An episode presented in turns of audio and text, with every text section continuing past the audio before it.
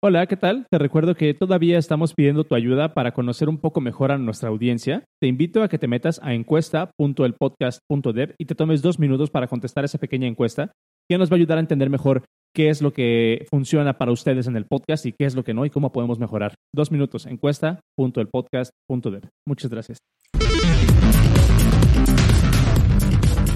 Hola, hola a todos, sean bienvenidos a el podcast de episodio número 56, grabado el 9 de julio. Junio. Junio, con N. es que dije junio para que no, no haya problema. De junio. Junio. Bienvenidos al episodio. Hoy no tenemos invitado, hoy somos eh, el antiguo dúo, el dúo estrella, Cero y yo nada más. Y eh, traemos follow-up y traemos temas un poquito más relajadones, eh, pero va a ser un buen episodio. Bienvenidos. Bienvenidos.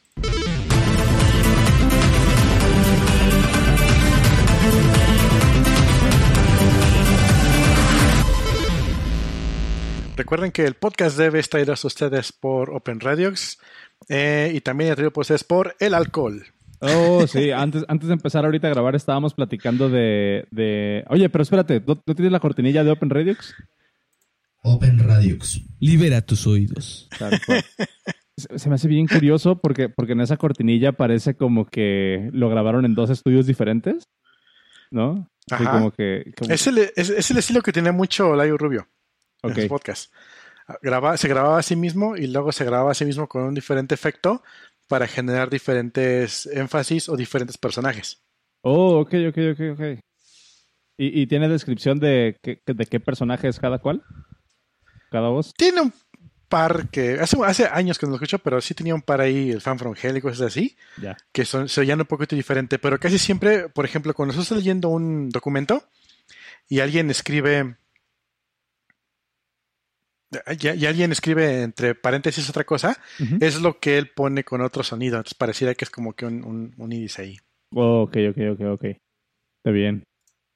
Ay, güey. Oye, ¿cu- cu- ¿cómo has estado? ¿Qué, qué ha habido en esta, en esta semana? ¿Tienes al- algún update de tu lado? No, estuvo. La semana pasada estuvo ocupadilla. Fue cierre de mes. Eh, hasta eso estuvo bastante tranqui, pues estuvo ocupada. Y ahorita, al liberar todo lo que la semana pasada se quedó atorado. Ya. ¿Qué- co- ¿Cómo, cómo has visto esta, esta parte como de, que la, la producción de desarrollo esté atada a un cierre de mes? O a mí me está costando trabajo como acostumbrarme a esa cadencia, ¿sabes? Un es lo que decía también Jason, así de no deberíamos tener problemas por, para hacer un deploy en viernes en la noche, porque nunca debería tronar. Sí, nunca debería tronar y, y no debería haber guerras. Idealmente, no, no, no estaría, no, o sea, sí. En la parte del deploy en viernes sí tengo, sí, o sea, sí, sí estoy como consciente de que tal vez no sea lo mejor. Pero, Pues imagínate que la semana de cierre todo eso son viernes. claro, sí, y aparte algo que platicábamos es también esta, esta onda de que cuando estás atado con, con el cierre, pues el cierre no es como que pasa en un día, ¿no? O sea, no, no sucede nada más en un solo día. Se extiende por unas cuantas, unas cuantas semanas incluso, una o dos semanas por lo menos. Entonces, eso significa que realmente tienes nada más que, cuando bien te va, tres semanas productivas. No precisamente, simplemente no hay deploys, porque toda la semana pasada tuvi- estuvimos teniendo mejoras, solamente que las detuvimos en el tren. O sea, Ok. no, no salieron a producción, pero sí están en Sandbox, por ejemplo. Ok. Y sí se hicieron un chingo de cosas y siempre tenemos pues los hotfixes que nadie quiere hacer, o sea, nadie quiere que salgan, pero si es un hotfix, pues sale, no, no, no hay tema. Ya. O sea, no, no se detiene el desarrollo, simplemente se detiene el release. ah, no, yo, yo, yo sí te digo mi desarrollo, güey. No, yo les di los días libres a mis chavos. A que, a que no te escuchen. Digo, qué buena onda. no, no es cierto. Oye, este, no, pues está, está, está cabrón. Eh, todavía, todavía estoy acostumbrándome a esto de, de, de atar como, pues no sé, al- el desarrollo, la planeación como, como a, a, a meses, pero eh, está bien. Eh, Me dice, intereses. a meses sin intereses. Dice Alex en el, en el chat, alguien hace deploy en viernes es porque no se ha desvelado un fin de semana fixeando bugs. ¿Cu- ¿Cuándo fue la última vez que te desvelaste tú, eh, Cero, así como por arreglar algo que se había roto? Yo personalmente, bueno, A ver, primero, ¿qué tan rato. común era? O sea, ¿qué, qué tan común es para ti cu- antes, cuando eras todavía desarrollador? ¿Qué tan común era para ti tener que sacrificar tu fin de semana? Este. Para, arreglar un, bug. Hubo un tiempo que estuve de guardia como, como por un año. Todos los días, a todas horas, a todos los momentos. Este, había temas de desvele. Em, luego cambiamos de arquitectura y dejó de tronar y ya pudimos descansar. Desde entonces se nos quedó la, la, la, maña de, güey, no, no, liberes en viernes. Y aún así, hijo de la chingada, seguíamos liberando en viernes. Ya nos ves viernes 11 de la noche, todavía en la oficina sin podernos ir a la casa porque pues algo no funcionaba. y, chingate, ¿no? eh, dices, me creo que la semana pasada, no, pero mañana sí me toca desvele. Porque mañana van a hacer unos cambios de, de unas variables de entorno en producción que son necesarias. Entonces hay que hacerlo en la noche cuando ya no hay nadie utilizando el sistema.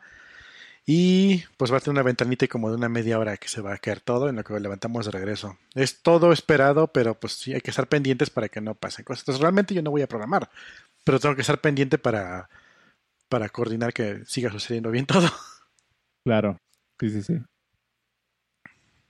Nice. Entonces, ahorita, ahorita ya se, me hizo, curioso eso que dices de, que hubo un cambio de arquitectura y ya no se tenían que estar desvelando. ¿Qué fue lo que cambió? Sí. Usábamos CouchDB para guardar nuestros eh, objetos de base de datos, en la, base de datos, perdón. Y pues Couch siendo una, base de datos para BigQuery, para, para, para Big Data, que le llaman. Pues nos la chingamos, no alcanzó. Le dimos en la madre. Y pues no aguantó, compa. Como que los 15, 15 gigas por hora de, datos, como que no, no, aguantó. Ya. cambiamos todo a Cassandra con un, con un clúster de 7 servidores y dejó de tronar. Tan tan. nice. Qué chido. Fíjate, a mí, a mí nunca, nunca me ha tocado, creo, que nunca me ha tocado eh, ser responsable como de, de, hacer un deploy y quedarme a, o tener que trabajar en fin de semana por arreglar el bug. Y, me siento afortunado por eso, pero también siento que tiene que ver, obviamente, con, la naturaleza de que yo vengo de un background de desarrollo móvil, ¿no? O sea, claro. que, es, que es muy difícil que suceda eso. O sea, si, si tienes un bug en producción, no hay manera de que lo arregles en ese momento, de todos modos, aunque te desveles. No, no, no hay forma. Claro. Em, claro. Y mandas el, liberas el, eh, el fix y falta que te lo prueben todavía, ¿no? Sí, digo, ahora, hoy, hoy en día tengo entendido que, que, ya no es siquiera es tantísimo problema como sacar una versión rápido. Por lo general, ahorita, eh, por lo menos en, iOS, sí está como el consenso de que te vas a tardar. O sea, ya te aprueban incluso a veces la aplicación el mismo día para que salga. O sea, el proceso ha, ha mejorado muchísimo. Yo me acuerdo cuando recién empezaba a programar iOS, te tardabas eh, en, que, te hicieran el review de tu aplicación, era un promedio de semana, semana y media. Eh, entonces, eh, si era así como de, güey, si tienes un error, o sea, más bien, más vale que no haya un error en tu aplicación, porque en el caso de que tengas que hacer un update rápido, te vas a tardar mínimo una semana. Y por lo menos en, el, el, App Store tiene una política de que puedes pedir reviews expeditos, así como de emergencia pero nada más te asignan un caso, nada más tienes derecho a un caso eh, al año. ¿Cada cuánto tiempo? Al año. Ah, Entonces, es literalmente... Cuídalo. ajá, o sea, cuídalo porque de repente, por ejemplo, en, en, en qué sí lo puedes, en qué sí lo puedes aplicar, por ejemplo, en qué yo sí aplicaría ese, esa excepción. En el caso de que, por ejemplo, se me olvidó actualizar el, si mi aplicación hace certificate pinning para, para validar que, es, que sí me esté conectando a mi servidor, y se me olvidó, y se me olvidó actualizar el servidor y expiró el, el, el, certificado en la aplicación. Entonces la aplicación va a crashear en, en o, no va a poder comunicarse la aplicación cuando, cuando inicie. Entonces ahí sí así como que necesito sacar esto, ¿no? ¿Qué digo? También te metes ahí en, un argumento de si vale la pena hacer SSL pinning y todas esas cosas, pero bueno, siento que es como otra, otra, eh, otra plática eso. Lo que sí me tocó alguna vez en, en, una, en una empresa es de que aunque yo estaba en el departamento móvil, o sea, yo era el desarrollador iOS, cuando hacían un deploy de, pues obviamente el API o algo así, sí nos pedían que nos quedáramos de todos modos hasta que se terminara el deploy para verificar que todo se hubiera, que todo se hubiera hecho correctamente.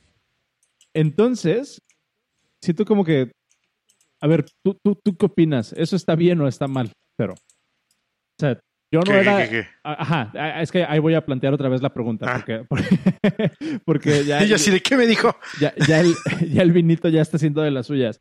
Pero deja- déjale, doy un trago, espera. Ok. Salud. Sí, yo, yo estoy en el equipo móvil y hay un equipo que va a hacer un deploy y ese equipo va a hacer un deploy y le toca al, al API, ¿no? Ese deploy le toca al API.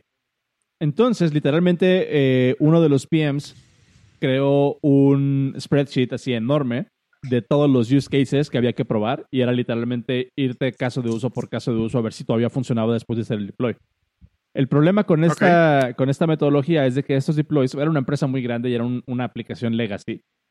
Y Ok. no era, o sea, era común más bien que los deploys empezaran a las 8 de la noche y terminaran a las 2, 3 de la mañana. El problema era que cuando, o sea, muchas veces incluso eran ya las 2 de la mañana y el hecho de que decir terminamos el deploy no era de que hubiera sido eh, completado, sino más bien que tuvimos que hacer el rollback y hasta esa hora pudimos desaparecernos No. era, era mi responsabilidad como parte de, como responsable de la aplicación móvil en ese momento. Una vez que se hiciera el deploy, probar toda la aplicación, llenar ese Excel para verificar que todo siguiera funcionando. Y en el caso de que mi lado funcionara, pero del lado del API o del lado del server tuviera que hacer un rollback, tenerme que esperar a que hicieran el rollback y yo- ya que se completara el rollback, otra vez completar ese Excel eh, con el nuevo estado que estaba en producción. Ahora que lo pienso, Probando otra vez todo, ¿no? siento, ajá, sí, ahora que lo pienso, siento que ese deal no estaba tan padre de mi lado. Pero ahí tú, ¿tú qué opinas? O sea, ¿de quién, de quién es la responsabilidad eh, de verificar que tu deploy no rompa nada? Obviamente me vas a decir que es trabajo en equipo y todo, pero, pero no me interesa esa respuesta. es trabajo en equipo. No. Hay de dos formas de verlo. La, la tradicional, que es, güey, tú empujas, tú eres responsable. ¿no? Que, que es como que la más directa. El equipo que está empujando el, el, el- el PR, pues tiene que ser responsable de que su chingadera no rompa algo. O que no rompa nada más que nada.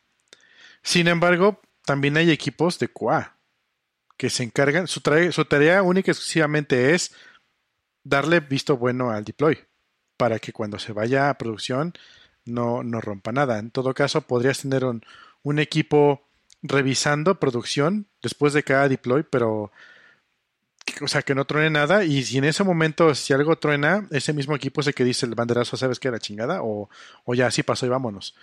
Pero es que cuando ya tienes un equipo eh, dedicado a eso, pues es su chamba. Y si no, debería ser de la persona, de la- del equipo que está empujando el desarrollo, es lo que yo pienso.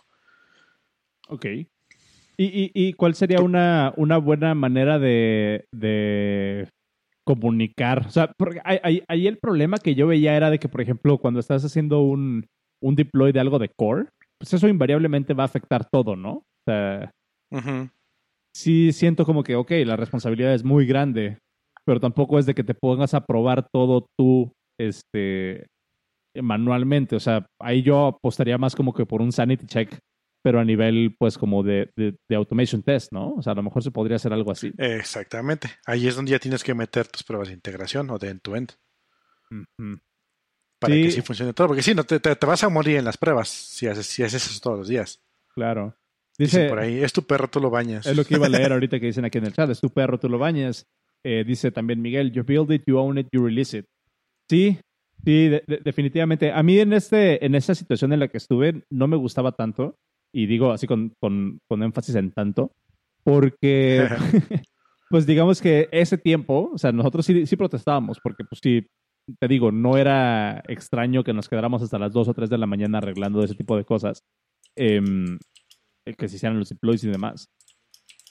Y afortunadamente la empresa estaba más o menos consciente de todo esto y pues nos pagaban esas horas como horas extras. Y aparte nos daban de cenar. E incluso a veces hasta nos, hasta nos invitaban el desayuno a todos los que estábamos ahí. Entonces, sí, estaba Ajá, morro, güey. Estaba morro, estaba morro. Ok, ok, ok. Fue, fue mi primera, mi primer chamba en San Francisco. O sea, estaba morro, ¿sabes? Sí, sí, sí. O sea, Porque he visto, ¿has visto los memes donde, donde este, ¿Cómo significa ponerse la camiseta, no? Para el jefe. Claro, güey. Que se queden hasta la noche. Para el junior, chambear un chingo. Para el, este... No es PM. Eh, no, no, no. Bueno, sí, punto para el PM, llevar pizzas. sí, güey. son de esas cosas que dices, ok, puntos, o sea, buen punto por iniciativa, pero pues no, no chingues, ¿no? O sea, tampoco está padre. Ahorita yo sé que eso está mal, o sea, yo en ningún momento me atrevería como a, decirle a mi equipo, oigan chavos, les invito, este, les invito unas pizzas o les invito a la cena, pero hay que quedarnos a trabajar tiempo extra. Este, y es como que, eh. no, hay, hay un balance bien, hay un balance muy, muy, pues, muy interesante que se tiene que hacer ahí, ¿no? O sea, ¿tú, qué verías? ¿Cómo, cómo, a ver, vamos poniendo, vamos poniendo esto sobre la mesa. Te tienes que desvelar. Mira, hago el sí mucho donde, donde me, me tocaba hacer eso. Era una empresa de investigación y tiro por viaje nos tocaba quedarnos hasta súper tarde porque había que dar soporte al equipo que estaba haciendo una chingada que tenía que entregar el siguiente día en la mañana. O sea, ni siquiera era pero desarrollo. Había que estar nada más parados ahí por si algo tronara, arreglarlo. Porque obviamente no puedes hacerlo desde tu casa, ¿verdad? Porque, porque no está en la nube, ¿verdad? Ok. Porque no, es, porque no era una página web, ¿verdad? Disclaimer sí era. por si no se notó el sarcasmo ahí.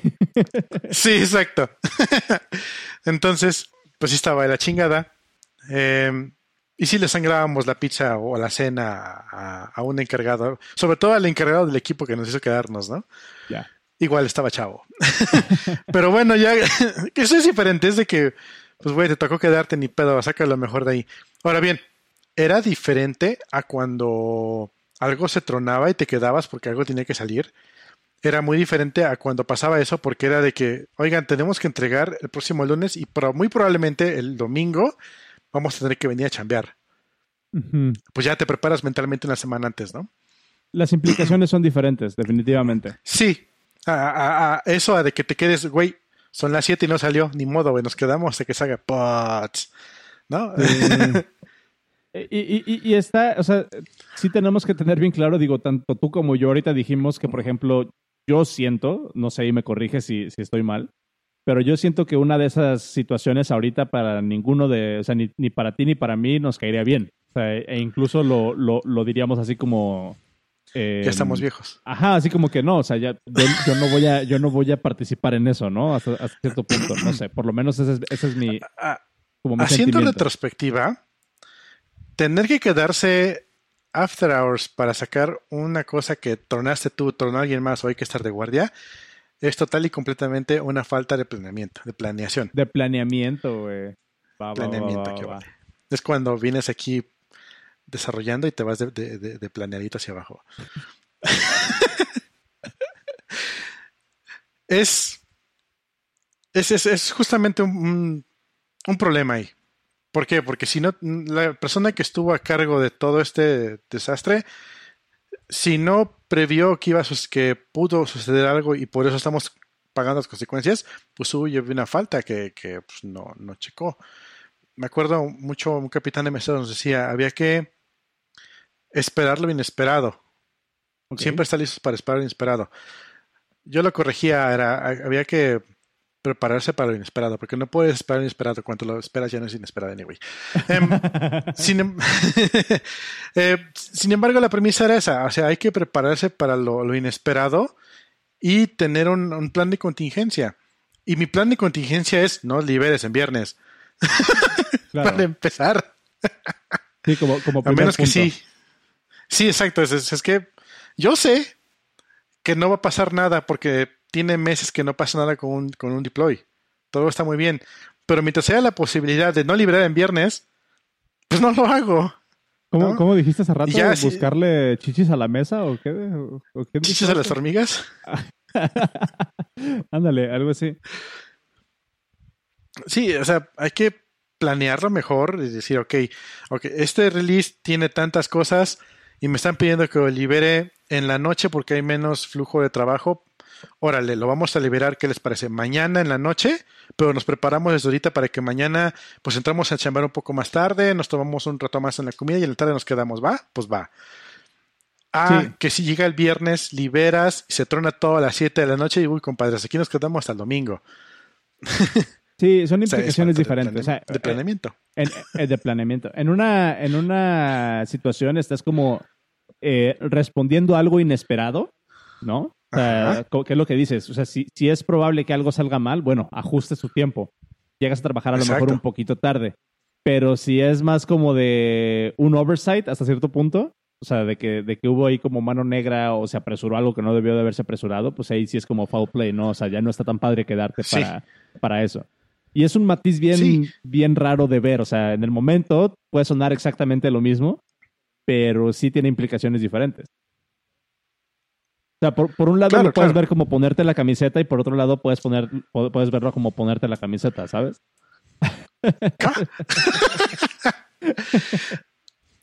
y es que también, si pasa una vez al año, dices, ah, no mames, que estuvo bien culero y se queda como anécdota y cuando llegan los nuevos, no, una vez nos quedamos aquí, como casi siempre Álvaro nos dice, cuando instalamos Kubernetes en esta cosa, nos quedamos hasta las 10 de la mañana el otro día para que funcionara.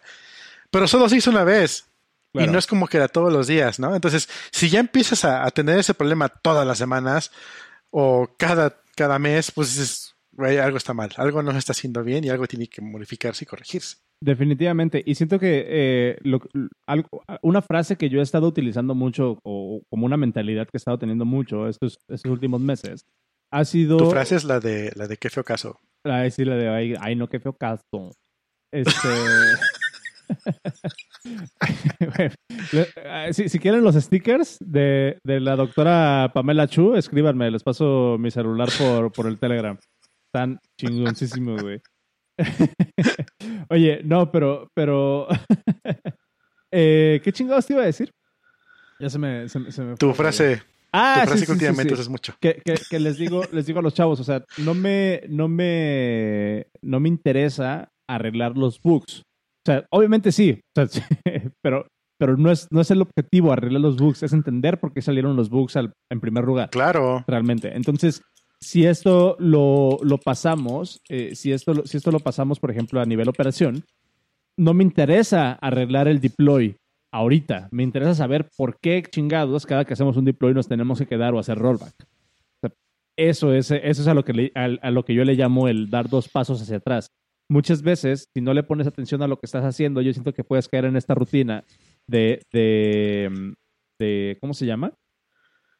de arreglar los síntomas, no el problema. Entonces, entonces pues, pues no, o sea, no, no le hace nada bien, ah, no, le hace bien a nadie a largo plazo, porque si bien puede estar tu sistema, entre comillas, funcionando bien, en realidad estás nada más ocultando los síntomas de la enfermedad. No estás resolviendo realmente cuál es el problema, no te estás preocupando por eso. Y eso también sucede a nivel, a nivel de operación. Ajá. Oye, esa es buena. Paracetamol Driven Development. Exactamente. Te pones a arreglar la, la fiebre, pero no te preguntas qué tragaste y por qué tienes infección, ¿no? Exacto. Lo estoy escribiendo. Guitars at Paracetamol Driven Development. Sí, sí, sí. Sí. E, está interesante y también, también me llama muchísimo la atención cuando los equipos son, pues como, como te decía, ¿no? Interdisciplinarios. O sea, algo que hace alguien en core, pues va a terminar afectando a todos los equipos. ¿Cómo distribuyes esa responsabilidad? ¿O cómo prevenimos em, que, que un error en un equipo tenga un efecto dominó y se lleve a todos de corbata. Eso también ya te metes en un problema de arquitectura, ¿no? Que a lo mejor es como una discusión un poquito aparte. Había una aplicación que hizo Twitter, no recuerdo el nombre ahorita cómo se llama. Eh, el equipo de Twitter la hizo, está en Java, porque yo lo. y lo que hace es un diferenciador de APIs. Y está bien chido. Yo, a mí me tocó reproducirlo en, en Node pero ese desarrollo se quedó closed source, entonces ya no, ya no le continué en otra empresa. Em, ¿Qué es lo que hacía? Tú levantabas el proyecto y era un proxy para una API. Em, de, por un lado le conectabas producción, por otro lado le, conectabas eh, stage, que es el que va después de Sandbox se va a producción, y por la otra entrada le metías los datos. Entonces se volvió un proxy de producción. Em, entonces tú le pegabas a tu aplicación y tu aplicación, en vez de montarla en producción, la montabas en el proxy, en esa aplicación. Y recibía las llamadas o recibe las llamadas, las manda a producción y, y en paralelo las manda a stage. Ok. Y al cliente le contesta lo que contestó producción, como todo buen proxy, pero guarda un log de las diferencias que hubo entre respuestas del mismo endpoint con el mismo input sobre, eh, a diferente output. Órale. Y tú podías ahí elegir, ah, sabes, tienes un threshold, ¿no? Todo esto es basura, por ejemplo, timestamps y cosas que pues obviamente van a ser diferentes, pero lo que te interesa probar es que el body, el body que te regresó, pues debe estar igual, ¿no? Pues porque no cambiaste nada del, API, no debería ser cambiar nada del API. Okay. Y entonces te, empezaba a arrojar así todos los otros, correcto, correcto, correcto, error, error, error, error, error, porque modificaste una ruta, porque modificaste un controlador o un, modelo así como 10 capas adentro y estaba, y estaba haciendo diferencias en un chingo de cosas. Entonces, esa cochinadita junto con un Cypress y automatizas todo. ¿Qué es un Cypress? Y ya, el Cypress es pruebas este, de integración en tu. Ok, ok, ok. Es un, headless browser que lo pones con todas las pruebas y se puede aplicarle a tu, aplicación en todos lados. Y ya sabes, ¿no? Que pues, tiene que ser login, que tiene que ser logout, que tiene que traer aquí, que tiene que ser una búsqueda, que la búsqueda regrese esos resultados. Y si no regresa esos resultados, pues empieza a marcar este, diferencias contra las pruebas, ¿no? Entonces ahí es donde tú ves, oye, yo cambié algo en core que no debería afectar a nada más porque es un cambio de core. Corre las pruebas, ¡ah! trona todo. Ay, güey, ¿qué hice? Ah, pues tronaste una ruta. Y tronó en una aplicación que está ocho niveles arriba de lo que está haciendo core. Entonces, esa es la forma utópica de hacerlo, tener herramientas que automaticen todo y las corres en el CI, ¿no? Antes de que se vaya el, pull request, está corriendo pa, pa, pa, pa, pa, pa, pa, y, y, te regresa, tu Cypress te regresa todas tus pruebas listas y aparte tu, tu, Exacto, y aparte tu, tu otra aplicación, el, el API cosa, te dice, güey, tuviste diferencias en estos endpoints de regreso, pero funcionó. ¿Fue esperado? Ya tú, tú evalúas si fue esperado o fue o es un, side effect, ¿no? Y ya corriges o, se va. Esa es la forma utópica. La forma, pues, no utópica, pero funcional es tener un equipo de QA que esté integrando tal cual, release por release. Ya. Fíjate, ahorita se me viene a la mente, eh, el, fin de semana vi la, vi la película de Matrix. Obviamente la, has visto, ¿no? Matrix, la 1. No, ¿cuál? sí, sí, la viste, o sea, nada más, porque luego, luego salen con, con cosas de que no, no lo he visto. Uy, que por cierto les voy a recomendar otra, otra película. No sé si ya la recomendé el podcast pasado, porque también anda medio pedón. Eh, pero, pero ahorita recuérdame de recomendarles una película. Eh, pero fíjate, o sea, ahorita por qué se me viene a la mente Matrix, porque es esta parte como de, ¿qué haces? O sea, inviertes en, el, en la infraestructura, que es como invertir en, las máquinas, o inviertes en, eh, eh, o, inviertes en resolver el problema, que es como invertir en las personas. No sé si te hace sentido esa analogía de repente. Porque... Sí, claro. O sea, invertir en un equipo de QA, de, de, QA, puede ser muy redituable, pero también es muy costoso, ¿no? Si lo pones a nivel, a nivel empresa, a nivel economía, muchas veces te vas a ir por la parte de, bueno, vamos a automatizar lo más posible. Sin embargo, yo sí, yo sí le encuentro valor muy cabrón a que haya un equipo de QA, porque por la misma razón, por ejemplo, en la que no se puede, digo, es un tema súper, no, olvídalo, no voy a, no voy a entrar en ese tema.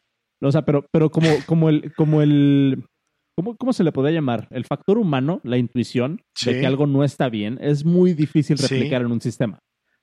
Algo no se siente bien, ¿no? Exactamente, es como, como cuando hablamos de code smells, ¿no? Así como de tú ves un código y se siente algo raro, pero no lo puedes escribir que simplemente es tu experiencia, es tu, tu expertise, es todo, todos los años que tienes tú trabajando en esto, es, e, e, es, ese factor diciéndote, mm, hay algo mal aquí. Y eso es muy difícil replicarlo, eso es muy difícil automatizarlo. Es, es también, por ejemplo, el eterno debate que hemos tenido, y ahorita se van a aprender otra vez, creo que ya lo hemos hablado también, de, por ejemplo, hasta qué punto le podemos invertir a un type system y hasta qué punto le invertimos en un test suite, ¿no? Y ahorita vamos a hablar de eso, ahorita vamos a hablar de, de, algo relacionado. Porque muchas veces eh, se puede inferir que uno, que, uno u otro puede funcionar hacia el mismo objetivo, sin embargo, uno tiene matices diferentes que el otro, tiene implicaciones diferentes que el otro. Entonces, em, o sea, yo, yo, yo, me iría, o sea, yo, yo me iría por ese, por ese, por ese lado. A ver, explícanos la gráfica que acabas de poner aquí. ¿Cómo es la teoría de cómo debería ser este tu código manual versus, automatización? ¿Y cómo debe ser la teoría? Pues tienes automatización tranquila, luego viene, su código manual que tiene un tiempo sobre lo que va a tardar en hacerse. Escribes código, pues obviamente el tiempo se hace más para atrás, pero en cuanto llega la automatización, todo se reduce a nada de tiempo, ¿no? Entonces puedes trabajar mucho más rápido. La realidad es que escribes código, no funciona, lo repiensas, vamos, vas para atrás, dos pasos para atrás, como dices tú, por fin se libera y hay cambios. Eventualmente llegas al punto bonito, pero sí es así. Ahora, otra cosa que, que tiene el factor humano versus hacer pruebas de integración o cualquier tipo de prueba es el happy path. Okay. Tú te vas a, hacer las pruebas con el Happy Pad y, le, pones al headless, le das clic aquí, haces login, te vas por acá, haces logout eh, y funciona. Y si haces logout, no le puedes dar clic aquí y no, no, deberías poder. Chingón. Resulta que eh, por alguna razón del destino le puedes picar y, y, se queda la pantalla cargada mientras haces logout y se queda un botón cargado y funciona, pero pues como no lo probaste, no te das cuenta que no existe. Sí, definitivamente. En mi experiencia, el mejor QA es alguien que no tiene idea de qué se trata la aplicación. Es tu eh, mamá. Ajá, tu mamá o tu esposa o tu novia.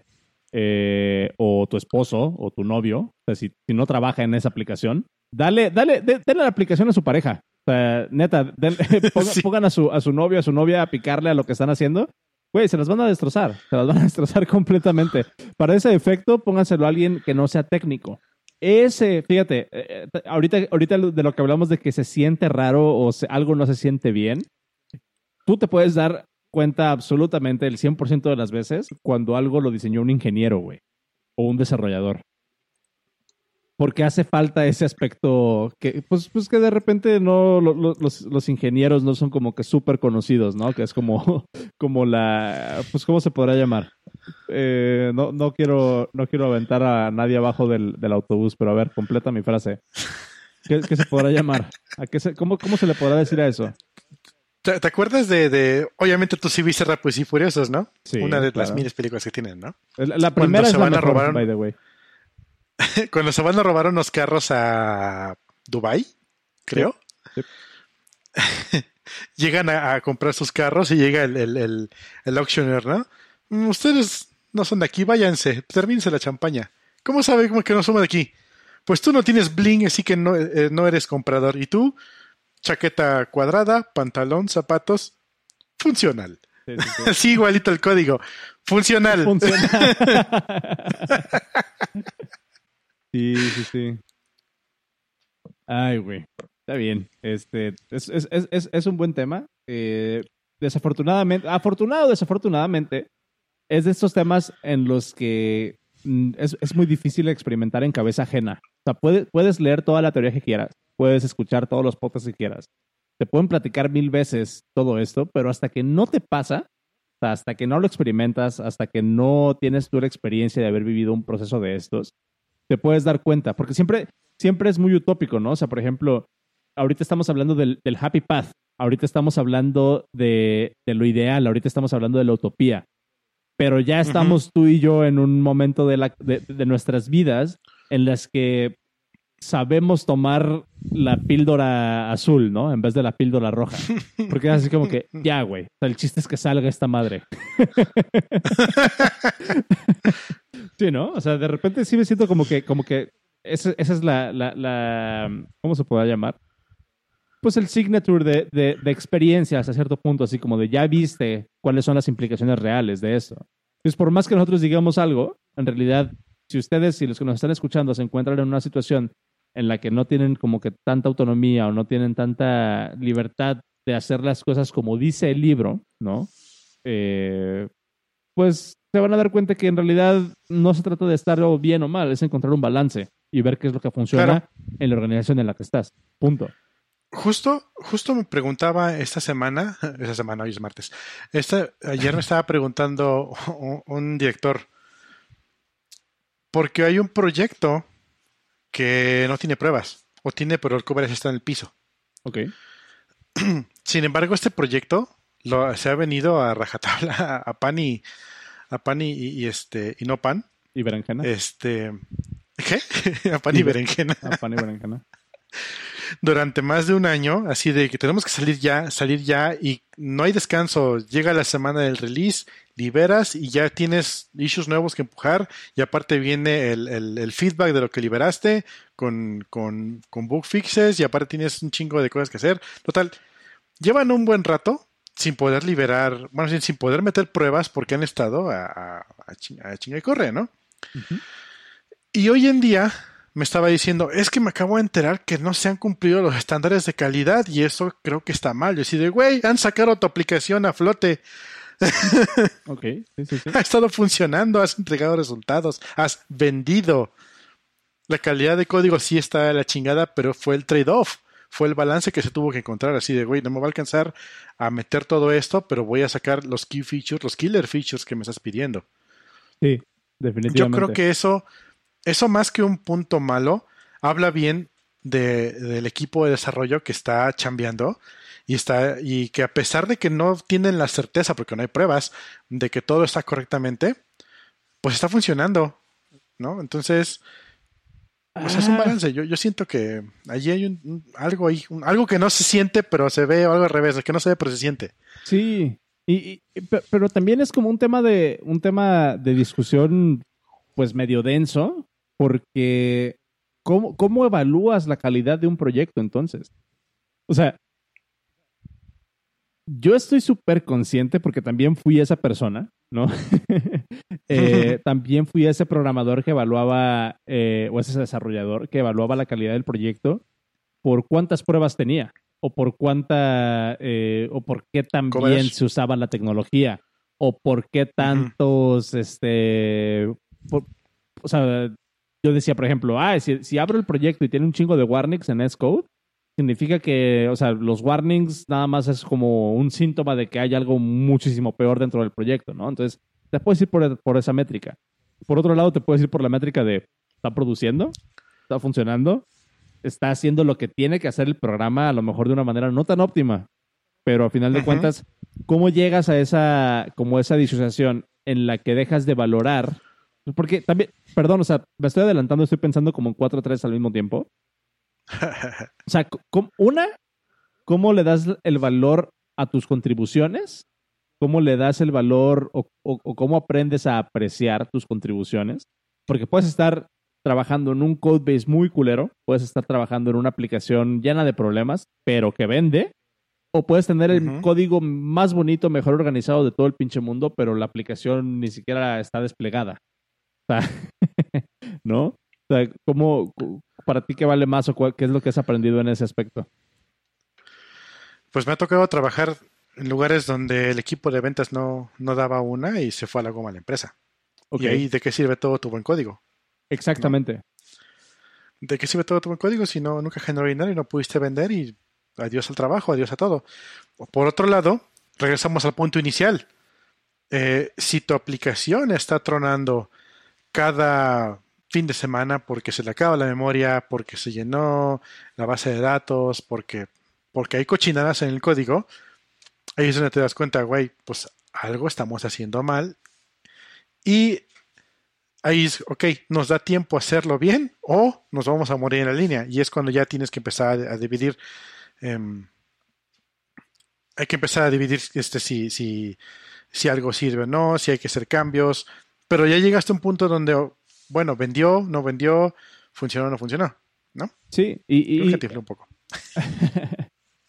Ahí digo, yo, yo me acuerdo cuando, cuando me frustraba, eh, porque me tocaba trabajar en código no tan chido. Y sin embargo, pues la empresa tenía inversión y estaba súper a gusto y lo que sea, pero era así como que, ay madre, tengo que estar trabajando en un código que a lo mejor no me gustaría, no es como yo lo hubiera hecho, pero bueno, eh, yo siento que ahí también de repente juega mucho pues el ego de cada desarrollador, ¿no? De, siempre querer aplicar lo último y tener el proyecto eh, súper limpio y tener como que todo este, esta, esta utopía. Sin embargo, pues no, no, no, siempre, no siempre es posible y siento que es como un, ¿cómo le llaman? Como un, un, un, ¿cómo? un pasaje de rito, un rite of passage tienes que aprender, o sea, que, que, que, por ejemplo, no me acuerdo con quién hablábamos de open source, ¿no? Que nos decía, este, tu código, o, no me acuerdo si estábamos leyendo algo, pero es así como que open source no significa que, el código tiene que estar perfecto, que tu contribución tiene que estar súper bien pensada, simplemente es contribuir. Sin embargo, si hay muchas personas que se van por, güey, este código está abierto y alguien lo va a ver. Tiene que ser el mejor código que yo puedo escribir ahorita. Sin embargo, por ejemplo, ahí está como que lo, lo, opuesto. Puedes hacer código muy chingón y que de todos modos, por la misma naturaleza de que es open source, ese código como tal no va a vender. ¿No? Entonces tienes como los dos extremos de esta parte. Y a mí en lo personal me costó muchísimo trabajo y sí lo puedo aceptar y lo reconozco, que me costó muchísimo trabajo desasociarme de esa parte de, de mi ego que evaluaba mi contribución al proyecto o a lo que sea en base a la calidad de mi código, que si bien es importante, no tiene una, o sea, no tiene un impacto tangible. O sea, no le puedo decir a, no le puedo decir a, a, mi PM, oye, güey, este, pues sorry que llegó tarde el feature y no pudimos vender esta madre y se cayó un contrato, pero si abres el proyecto de Xcode, güey, no hay ningún warning. o sea, eso no es un argumento que yo puedo usar, ¿sabes? Como para evaluar mi trabajo. Entonces. Oye, ajá, sí, perdón. No, dime, dime, dime. Ah, bueno, ya que estabas hablando de, ego y esas cosas, hoy me llegó una pregunta bien interesante. Ok, a ver. Em, ¿En qué momento de tu seniority te das cuenta que hay mejores desarrolladores que tú? Uh. Backstory. Está este, este compa, este, llamémosle Manuel. ¿Va a haber nombres? No, ok. Este, bueno, no, bueno, después de Manuel, llamémoslo este M. Suárez. Que diga, bueno, ya, no importa. Señor X. el señor X es un desarrollador. Eh, está trabajando en una aplicación, pues que prácticamente ha sido el único que le contribuye porque, porque razones, ¿no? Y pues se fue de vacaciones, porque pues, pudo tomarse vacaciones a media contingencia, y anda preocupado diciendo que este, tiene miedo de que alguien más le meta mano a su código y le eche a perder. Y bueno, que es una, es una mentalidad, pues, razonable, respetable, pero ¿acaso no también te cabe en la mente que alguien más podría llegar y mejorar tu código? Eh, es, es, es, algo muy difícil. Eh, oh, perdón, no sé, si había, no sé si habías terminado ya tu pregunta. Sí, no, no, no, no. no. Ok. Ahí te va, ahí te va mi, mi perspectiva. Eh, y, me, voy a, me voy a poner vulnerable otra vez, como ya es costumbre aquí, que me vas a terapear ahorita, güey. Pero, eh, por ejemplo, en, en, mi caso, eh, era un, un, poquito de backstory, ¿no? dentro de mi comunidad y dentro de, de mi desarrollo. afortunado o desafortunadamente, todavía no sé muy pocas personas hacen iOS dentro de mi círculo cercano, ¿no? Entonces, yo no tenía una métrica con quien compararme. No tenía una métrica con quien decir, eh, estamos a nivel, estamos a, a, la misma onda, ¿no? Estamos en más o menos hablando en los mismos términos, por así decirlo, en calidad de código, en experiencia, en lo que tú quieras. Sí conozco desarrolladores iOS y sí eh, conozco gente que hace iOS, pero en lo personal, nunca me tocó trabajar, o muy pocas veces me tocó trabajar con personas que yo conociera que hicieran iOS, así trabajar de la mano, ¿no? Y poder considerarlos colegas. Entonces, ¿esto a, qué va? ¿A qué va esto? Em, para mí era muy difícil como mantener mi cabeza en un nivel en el que yo dijera, eh, soy mejor o soy peor. Y obviamente por el ego, siempre le tiras a pensar que tú eres lo, mejor que puede haber, ¿no? Tu mejor versión de ti mismo. Exactamente. Sobre todo cuando, cuando te falta experiencia. Eso sí te puedo reconocer que, yo tenía esa actitud muy al inicio de mi carrera. Porque decía. El Kruger, no sé qué, ¿no? El, el, el Kruger. ¿cómo, se llama? El. No me acuerdo cómo se llama ese síndrome. Pero, pero Dennis, Dennis Kruger, Denning, Dunning Kruger. Dunning Kruger. Dunning Kruger. Eh, entonces, para mí era muy sencillo, y te lo juro, para mí era muy, muy sencillo, subirme a un tabique y marearme, güey. Porque era el único que hacía, porque era el único que hacía iOS, era el único que estaba experimentando de repente con APIs de bajo nivel y era el único que estaba haciendo cualquier cosa y cualquier cosa. Entonces, no mames, el ego se te sube. A mí, yo hubo una temporada de mi carrera, hubo un periodo de mi carrera en el que yo sí reconozco completamente que tenía el ego súper subido, güey. Porque no tenía un punto de referencia, como dice, no tenía nadie que me mantuviera honesto, no tenía nadie que me mantuviera pues aterrizado, güey. Eh, en, eh, eh, en, ese, en ese mi caso muy, muy personal, me di cuenta, este, como, como, o sea, ¿cómo, te podría decir? Me di cuenta que en efecto no todos mis, no, no nomás mis chicharrones truenan, ¿no? Y lo he dicho muchas veces en este podcast cuando entré a la empresa donde trabajé, la última empresa donde trabajé haciendo iOS yo llegué pensando que era senior y yo llegué pensando que era este súper chingón y llegué pensando que me la sabía de todas. Y me llego a integrar a un equipo de talla mundial en el que neta yo me sentía estúpido, güey. O sea, yo me sentía que no me merecía estar ahí por la calidad de, gente con la que trabajaba y por la experiencia de la gente con la que trabajaba y por el, eh, por, el nivel de la gente con, el, con la que trabajaba. Entonces, para mí ese fue un momento de sincerarme conmigo mismo y decir así como que, dude, o sea, como que andabas volando demasiado alto. Y no quiere decir que no sea bueno, simplemente es como esa percepción a lo mejor un poco más inflada que tiene uno pues de sí mismo, ¿no? Lo hemos dicho también en otros... Ah, perdón, dime. Entonces, eh, este señor X, pues le falta... Le falta trabajar con personas, güey. Exactamente. Exactamente. falta salir de su zona de confort, güey. Exactamente. Entonces, este señor X dice, no, nadie más va a hacer cosas mejores que yo, mejor nadie le mueva hasta que yo llegue. Exacto. Cuando, cuando, güey, no mames, seguramente no va a ser así. Exactamente. Y, ahí te voy a decir que es una línea bien... Siempre habrá un asiático que es mejor que tú. ¿Cómo? Siempre habrá un asiático que es mejor que tú. O sea, en mi caso, eh, me considero eh, súper afortunado porque tuve la oportunidad de tener ese reality check a una, eh, digo, en diferentes partes de mi carrera, a diferentes niveles también, a, diferentes niveles de intensidad. Y hasta cierto punto me mantuvo honesto por la mayor parte de mi carrera, ¿no? o bueno, me ha mantenido honesto por la mayor parte de mi carrera, no es que, no es que se haya, se haya acabado eso.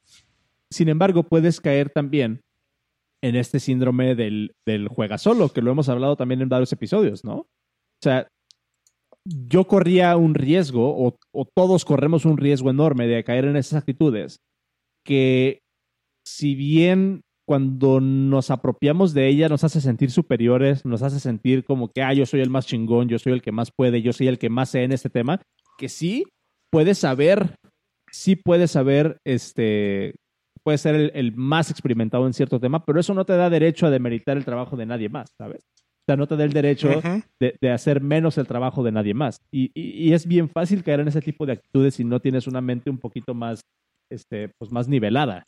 Eh, si, dejas de repente como que, que estas actitudes se apoderen de quién eres tú como contribuidor, de quién eres tú como desarrollador, de cómo te presentas al mundo, caes en esto que, hemos dicho como el síndrome del juega solo. Alguien que sí puede ser muy bueno técnicamente, pero que nadie quiere trabajar con él porque es un pain in the ass. Porque, todo, porque, porque para él todo el mundo son pendejos y porque para él nadie puede hacer mejor código que yo. Y sabes qué? La neta, no toques mi código porque no le vas a entender, lo vas a arruinar. Y entonces mejor dime qué es lo que quieres que hacer y yo, y yo lo hago, güey. No mames, ¿quién va a querer trabajar con eso? ¿quién, ¿Quién va a querer trabajar con una persona así? Entonces. Eh, está bueno el, post que, que, pusieron aquí en el chat que dice: mm, Despedimos a nuestro top talent, best decision we ever made. Sí. Creo que es, sin leerlo todavía mucho, se me hace que va por lo que acabas de decir. Sí, y, creo que este artículo sí, lo, sí me tocó leerlo, que es, por ejemplo, también esta cultura de no contrates rockstars. O sea, en, en, los equipos hay, un post por ahí que lo, lo voy a buscar y, y, lo voy a intentar ponerlo en los show notes, que es así como que hay, hay empresas que tienen políticas explícitas de no contratar rockstars, de no contratar gente. ¿Nosotros? Ajá. Ah, ok. Ahí está. Eh, nosotros no contratamos rockstars porque precisamente lo que queremos es que lleguen a contribuir, no que lleguen a decir todos son tontos, ¿no? No, no que lleguen a decir nomás mis chicharrones truenan. Porque esas son actitudes em, que es muy difícil. O sea, para mí, te, te puedo decir que las veces que me tocó que me, así como que entre comillas, que me sentaran, ¿no? De un chingadazo, ¿no? O sea, de que, que, llegas acá súper inflado y que llegas, este, pues diciendo, yo soy más que tú. y de repente alguien bajita la mano te demuestra que no, o por X o Y razón te llega un momento de iluminación y te das cuenta que a lo mejor no eres tanto como quieres y, o como, como pensabas y está bien. Pero ese, esa, esa, ese momento como de, de, encontrarte a ti mismo en esa situación es muy difícil, ¿no? Es, es, muy, muy difícil y puede haber de dos formas. Te vas hacia adelante o te vas hacia atrás. O sea, lo, lo aproveches ese momento para darte cuenta que puedes mejorar o te pega en el ego y te contraes y duplicas más esa actitud, ¿no? Porque entonces ahí ya es así como que, ah, no apreciaron mis contribuciones, pues es que son pendejos, güey. ¿Sabes? No tengo tiempo para explicarles porque no tengo tiempo. Exactamente. Es que, es que no me entenderían, güey. O sea, es que ¿para qué gasto tiempo? Sí, clásico. ¿para, ¿Para qué gasto tiempo explicándoles qué es lo que queremos hacer si no me van a entender? Por favor, no sean esa, no sean esa persona, güey. O sea, neta, no sean esa persona. Creo que todos nos hemos encontrado, ¿no? Con, con personas de este tipo. Sí, sí, sí, sí. Y es bastante pedante. Hablando de gente así, ¿qué piensas del. ¿Qué piensas de eh, TechLead? Porque salió esa, esa, esa conversación en un chat que tengo, no recuerdo si es en el podcast Dev o en otro que tengo por ahí, que una persona no conocía quién era el TechLead. Ajá. Y todos, ah, sí, es un mamador de internet, porque era tech lead de, de, de Google y también tech lead de Facebook. Y ahora tiene un, un, blog post donde dice, hola, soy el tech lead, ¿no? Y, y, dice sus puntos de vista. Pero los dice de una forma que no, que no sabes si es 100% sarcasmo o realmente si está diciendo cosas de de veras, ¿no? Pero él es el, el rockstar de los rockstars en, en desarrollo y siempre Sí. se presenta así. Sí. Eh, entonces, o, de una forma, o, o, lo tomas como, güey, este güey me cae de la chingada y no lo voy a escuchar, o, o intentas, o, o, si le sacas algo bueno de lo que está diciendo y le, y le, aprendes algo, pero, o sea, a mí se me hace como esa, esa persona se me hace que es como que el referente de los rockstars de los rockstars. ¿O tú cómo lo ves? Eh, yo he visto creo que uno o dos videos de esa persona y no es por, o sea, no, no, me gusta, no, no, me gustaría como que atacar la persona como tal porque no lo conozco y es completamente irrelevante lo que yo piense de él. Podría ser un personaje de, de él. Podría ser, podría ser, un personaje, sí. O sea, y, y, y, los videos que vi tocan muy buenos puntos, pero ahí te va, o sea. Exacto. Toca, toca buenos puntos y tiene, tiene, sí se nota que tiene experiencia y sí, o sea, puede que sea la mejor persona técnicamente, pero yo en lo personal, sea o no un personaje lo que está mostrando en esos videos, yo no lo contrataba. No lo tragas. No lo trago. O sea, a, a, con el personaje que nos está mostrando, porque ahí te va. O sea, lo podemos poner en otra analogía, güey. Puede ser la comida más nutritiva del mundo, pero si no te gusta cómo sabe, no te la vas a comer, güey. O sea, puede ser, puede ser el, el, el, pinche hígado de bacalao, güey. O puede ser así hígado de tiburón para que crezcas chingón y así, ¿sabes? No tomas emulsión de Scott y la chingada, güey, y puedas crecer grande y fuerte. Pero te aseguro que te va a gustar más comerte un danonino, güey. Que te lo venden sí, igual como que, vas a, como que vas a crecer y tus huesos van a estar fuertes y calcio y su chingada madre. Que darte una cucharada de aceite de bacalao, güey, de hígado de bacalao. Es, así es como ya yo tiene lo veo. sabores, ¿eh? Ay, no sé, güey. Pero, o sea, a, de todos modos sabe la chingada. de todos modos sabe feo, güey. O por lo menos lo tienes en una mala connotación. Y así es como yo lo veo. Sí.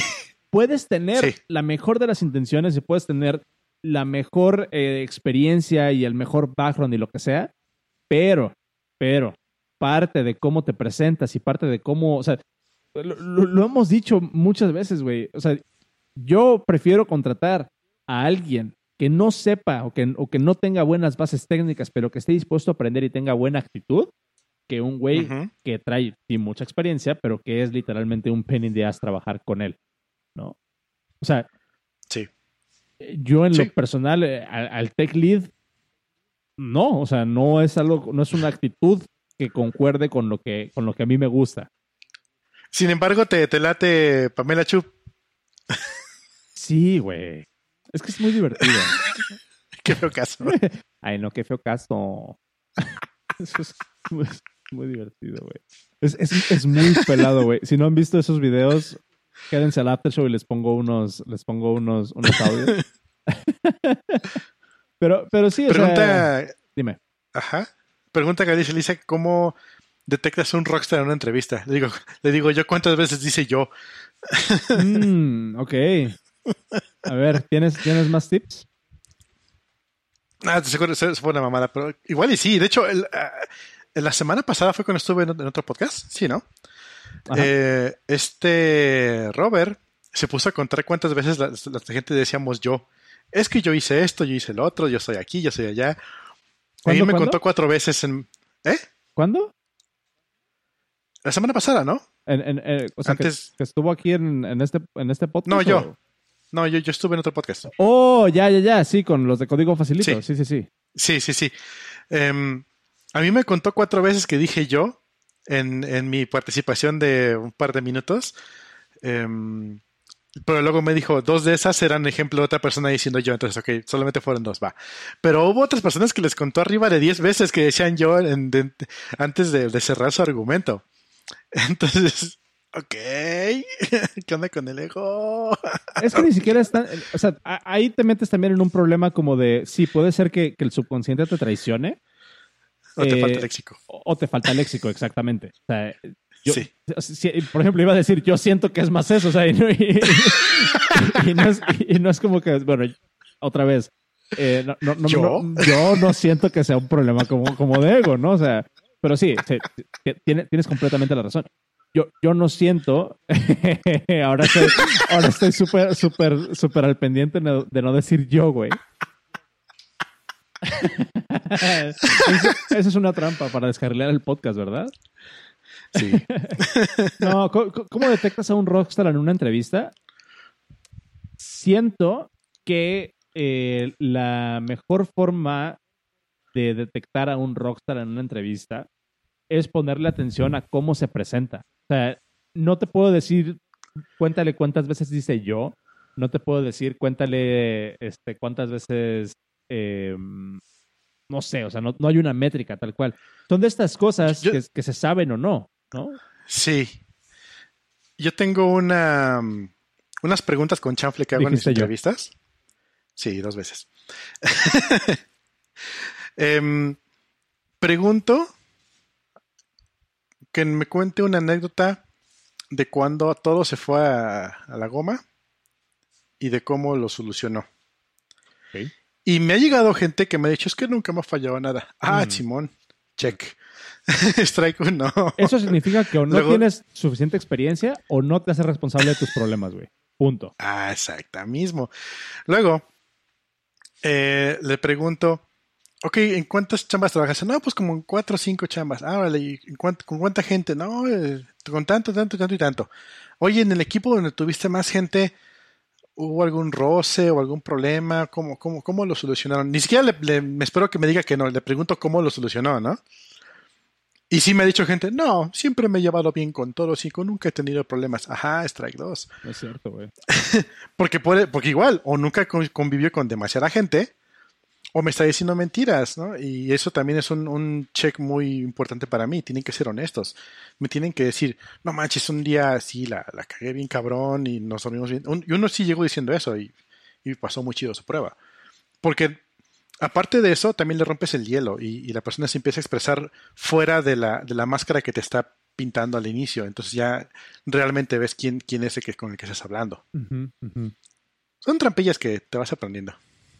Sí, sí. Ahí también yo, yo aconsejaría de, si quieres detectar a un rockstar en una entrevista, eh, léete algún, algún libro que te enseñe eh, un poco de cómo interactuar con, con, con personas.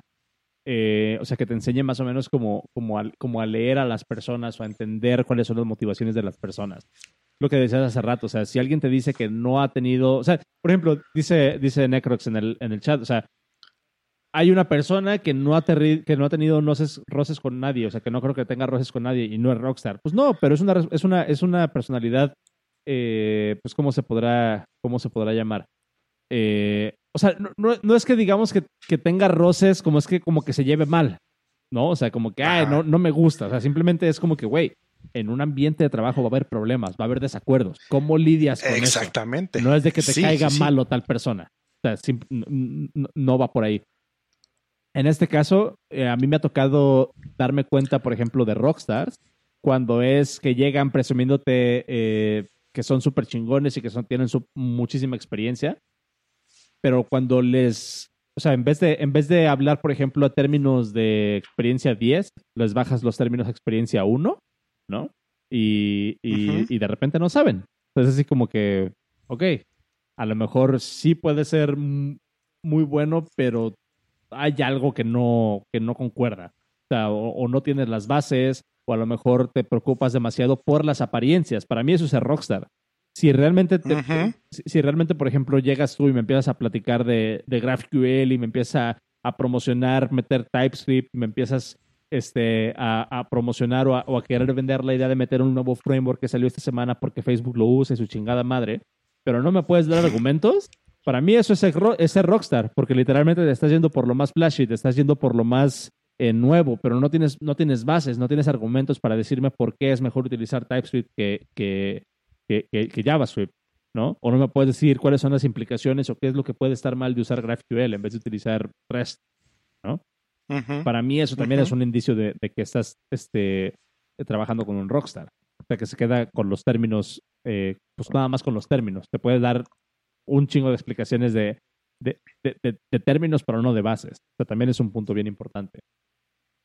Eh, dice Galicia, sí, el de, el de Dale Carnegie, eh, eh, How to Win Friends and Influence People, se los recomiendo mucho, es un libro que habla precisamente de eso. Em, entonces, entonces, este, pues sí, digo, yo siento que, que, va por ahí. Desafortunadamente, otra vez, no es algo que te podamos enseñar, no es algo que, que, puedas aprender tal cual. Tienes que vivirlo y tienes que después hacer un ejercicio de voltear a ver tus experiencias pasadas y darte cuenta ok, cuando me pasó esto, así es como se vivió. Y, eh, no me acuerdo, no me acuerdo, ah, creo que es Steve Jobs en el, en el discurso que da en Stanford. Hay un video, si no han visto ese discurso, se los recomiendo mucho. ¿Tú sí lo has visto? El que termina con Stay Hungry, Stay no sé qué. Eh, no me acuerdo, no me acuerdo en qué termina, pero pueden buscar Steve Jobs, Stanford Speech. Es, eh, dio ese speech en 2005. dura 15, dura como 22 minutos, algo así. Eh, no. 22 minutos y 45 segundos, ¿no? Lo tienes al, dedo, lo tienes. 15 minutos. 15 minutos. Pero se los voy a dejar en los show notes. Pero ese, ese, en ese, mm, en ese speech, eh, Steve Jobs da un, da un consejo que dice, realmente, tú cuando estás trabajando, cuando estás viviendo tu vida, es muy difícil, es muy difícil que haga sentido de lo que te está pasando en este momento la vida solamente tiene sentido cuando volteas hacia atrás y unes los puntos, porque te das cuenta que todo lo que has vivido es, es lo que te trajo hasta donde estás. Básicamente eso es lo que dice, muy aspiracional en lo que sea, pero tiene mucho sentido. No te puedes dar cuenta de cuánto has crecido como desarrollador y todo lo que has aprendido si no haces un ejercicio eh, consciente de voltear hacia atrás y darte cuenta cuánto le batallaste en, hacer tu primera contribución, o cuánto le batallaste en, en, liderar tu primer equipo, o cuánto le batallaste en hacer tal o cual cosa. Y es exactamente lo mismo cuando se trata de, leer a las personas. Nunca te, es muy difícil que te des cuenta en el momento si no tienes la experiencia suficiente. Que te, e, es, muy, es muy difícil que te des cuenta cuando estás dándole la bienvenida a un rockstar a tu equipo, ¿no? Solamente te vas a dar cuenta uno o dos años después cuando estés limpiando el cagadero que te dejaron, ¿sí? este, que a lo mejor esa decisión no fue la mejor y es ahí donde puedes empezar tú a tomar esas pautas de crecimiento que puedes utilizar para que no te vuelva a pasar en el futuro. Pero es un, es un ejercicio eh, que tienes que hacer de una manera consciente, de ver qué es lo que has aprendido. Y se los recomiendo que lo hagan cada seis meses. Eh, como siempre, no hablamos de los temas que teníamos planeado. lo bueno es que no son muy largos y lo podemos sacar en el after. Ok, nos vemos en el after show entonces. Vamos, vamos haciendo la, despedida. ¿Qué te parece? Sí, ah, nada más que antes de hablar del after, recuerden que tenemos un Patreon. Este Patreon nos ayuda mucho a nosotros para poder seguir haciendo este podcast gratis para ustedes que mucha gente le ha servido, como ahorita Galicia Galicia que dijo que decía que mañana tiene entrevistas, entonces va a ocultar su rockstar interno para poder para que lo entrevisten bien. no sé si ya va a entrevistar o lo van a entrevistar él. Em, estamos que en patreon.com diagonal. El podcast dev.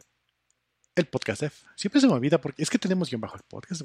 Ah, y recuerden buscarnos en Twitter, estamos como arroba cero dragon yo y Oscar está como arroba swanros. El podcast dev está como arroba guion bajo el podcast. Eh, recuerden que estamos todos los martes en vivo, pero no es necesario que nos escuchen en vivo, somos un podcast, los pueden escuchar como quieran, pero los martes a las 8 de la noche, tiempo de Ciudad de México, estamos en vivo por live.elpodcast.dev y por Open Radiox. Open Radiox. Libera tus oídos. que nos dan el ancho de banda para hacer esto para ustedes gratis. Exactamente. ¿Me falta algo? Eh, no, no, eh, ahorita para el after show traemos temas, ahora sí vamos a hablar de programación, vamos a hablar de Node, vamos a hablar de JavaScript, vamos a hablar de GitHub, vamos a hablar de seguridad y hay unos recursos también interesantes que les quiero compartir por ahí. Y nada, creo que se acerca el WWDC y este, bueno, luego, les platico qué pedo. Eh, sí, sí, ese episodio va a estar bueno. Pero ya, ya tenemos, ahí te, la adelanto, Cero, ya tenemos invitado para ese episodio. Y es, ah, es, un invitadazo este, que tiene mucha experiencia en, en eso que vamos a hablar, del WWDC. ¿Se, ¿Se, llama Steve y se apellida Wozniak? Casi. No, no, pero, pero, pero vamos, vamos bien, ya les, ya les diré. Sale, pues, pues. Muchas gracias a todos por escucharnos y nos vemos la siguiente semana. Goodbye. Hasta luego.